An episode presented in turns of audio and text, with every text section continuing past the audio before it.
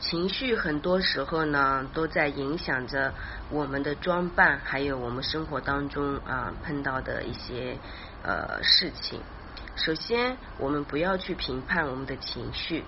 如果你情绪来的时候，你更多的可能需要去觉察这个情绪的背后，它在提醒你什么？是你内在有焦虑和不安，还是你对自己不相信？你去深度的探索这个情绪，还是因为内在的一些匮乏？就是每一股情绪来，都是因为我们和自己在较劲，有很多东西没有平衡好，没有进行净化和梳理，就会导致我们外在的一个呈现。然后我们情绪来的时候，我们就喜欢跟外面的人进行碰撞，去跟外面的人做功课，说哎，因为你怎么样怎么样，我才怎么样怎么样，就会有这样的一些呃事情发生。所以我们更多的要去啊觉察我们的这个情绪，特别是家里的一个女人，如果你的情绪没有平衡好，没有处理好，它可能就会延续到你的孩子身上，延续到你的丈夫身上。延续到你家里所有的空间的物品的状态中，那特别是延续到孩子身上，孩子到这个学校里面，他就会跟呃同学产生一些问题的冲突，来引起你的这个关注。所以，如果说你能够跟自己相处好，你就会跟你的孩子、跟你的家人相处好。那么，你的孩子出去，他就不会复制你的模式，和他的同学相处不好。所以，他这个是属于一连串的反应。比如说你的原生家庭是什么样的？那如果你没有跟家庭去和解，没有跟原生家庭去做和解，没有去找到原生家庭的一些呃信念功课，就会导致你一生都在这个鬼打墙当中重复去做你自己的一些功课。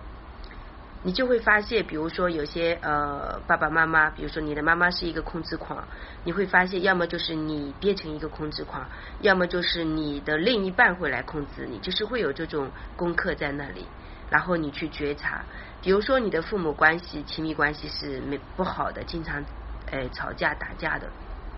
你会发现，到了你这里，你跟你的爱人也会相处不好。但是这个时候，如果说你不再复制父母的一些信念系统了，你自己去觉察，去进行净化，去进行就是解法，就是想到方法去做梳理，那这个时候他就不会延续到啊你的这个跟你的爱人的一个关系当中。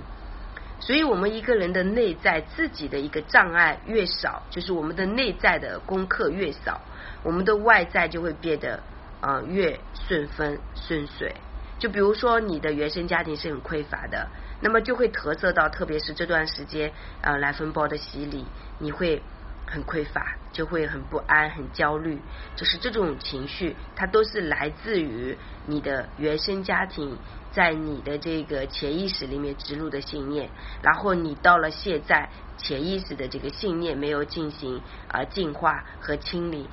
相当于说你的原生家庭这个功课没有完成，然后就到了你这一代，你也是需要去面对的。啊更深层次的去讲，比如说你小时候在学校被人家欺负过，你很不舒服，这个功课没有处理完。结果到你结了婚之后，你的孩子同样也会跟学校里面发生这个同样的一个啊功课模式，所以真的很神奇，很神奇的一个复制模式啊，还是蛮蛮蛮蛮值得去追溯的。如果你是呃你的家庭里面都非常放松的去养你，没给你呃设设计很多的这种呃自我限制。然后到了你这里，你就不会说因为这个年龄增长不去做什么呀，或者说因为什么什么什么很多限制。所以什么样的原生家庭